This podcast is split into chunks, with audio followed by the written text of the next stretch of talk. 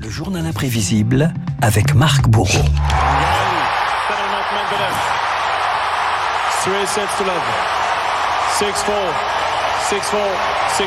Marc, de la joie et des larmes cette nuit à l'US Open de tennis. La joie, celle de Daniil Medvedev, vainqueur de Novak Djokovic en 3-7. Les larmes, celle du numéro 1 mondial qui voit s'échapper le Graal, remporter les quatre tournois majeurs de la saison. Daniil Medvedev, Renault, véritable tsar cette nuit. Le numéro 2 euh, mondial a distillé une véritable leçon de tennis à son adversaire. Victoire expéditive en 3-7, vous le disiez, 6-4, 6-4, 6-4 dans un cours Arthur H plein à craquer pour ce moment d'histoire. Écoutez Renault, la balle de match aux commentaires, nos confrères d'Eurosport. Et c'est fait C'est gagné pour Daniel Medvedev Il vient de mettre un terme au rêve de Novak Djokovic.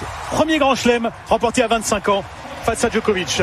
Premier grand chelem du panache et du fair play chez ce gaillard d'un mètre 98 qui a tenu avant toute chose à rendre hommage au numéro 1 mondial lors de son discours de victoire. Je voudrais dire désolé pour vous les fans et pour toi Novak. Quand on voit ce que tu as réussi dans ta carrière, pour moi, tu es le meilleur joueur de l'histoire. Une belle initiative, hein, il faut le dire. La grande très classe. Sport, euh, Daniel, hein. Très sport, mais pas de quoi sécher les larmes de son adversaire, évidemment. Novak Djokovic, tête baissée, l'œil rougi cette nuit pour la remise des trophées. Lui, le numéro un mondial, privé d'un quatrième titre en Grand Chelem cette année, après l'Open d'Australie, Roland Garros, Wimbledon, privé aussi d'une 21e victoire dans un tournoi majeur, un record qui lui aurait permis de passer devant euh, Roger Federer et Rafael Nadal.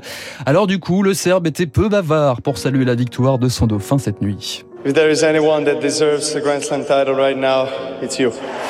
S'il y en a un qui mérite d'être là, c'est toi, Danil. Oui, si vous calculez bien, Renault, ça ne dure que 4 petites secondes. Service minimum pour Novak, beaucoup plus disert en revanche sur le public.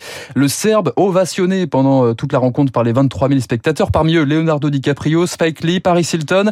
Alors forcément, ça valait un petit mot. You guys touch my soul. I've never felt Vous avez touché mon âme. like this in New York. Je n'avais jamais ressenti ça ici à New York. I love you guys. Je vous aime les Thank gars. you so much Merci beaucoup pour tout ce que vous avez fait. Je vous aime.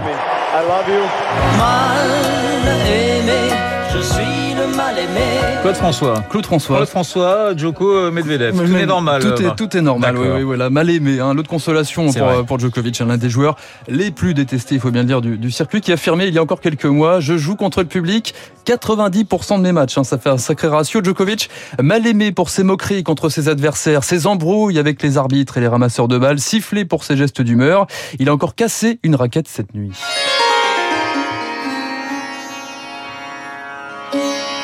Alors, comment se remettre d'une telle défaite Allez-vous me demander, Renaud? Eh bien, peut-être par le- la méditation. Oui, le numéro un mondial est en train de changer, nous dit-on. Novak Djokovic ouvre ses chakras. believing Croire que la plus grande énergie se situe dans l'âme vous donnera la réponse. Parce que nous recherchons tous l'amour, le bonheur et l'harmonie.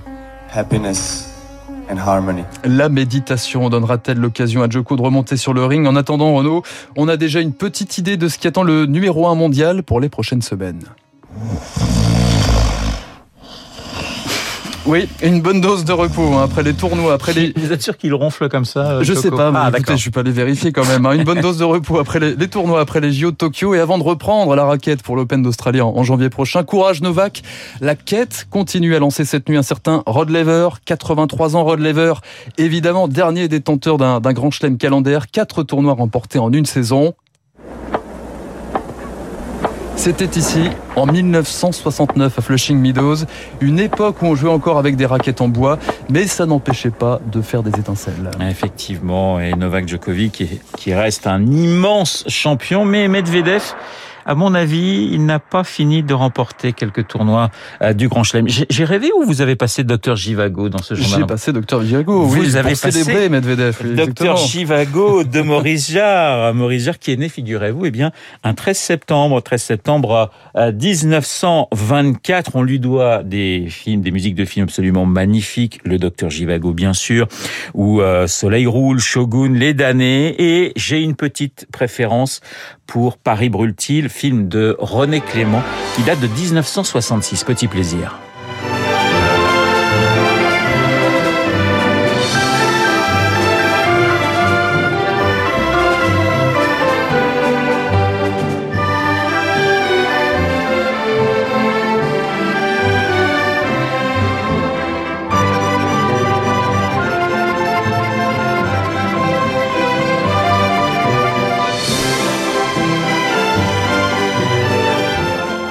Paris Brûle-t-il avec Alain Delon et avec Jean-Paul Belmondo, figurez-vous. Hein, c'est un des rares de films où on retrouvait les deux monstres sacrés du euh, cinéma français. Merci Marc, on vous retrouve demain pour un prochain euh, journal imprévisible. Il est 7h53. Dans un instant, le décryptage de David Barrault.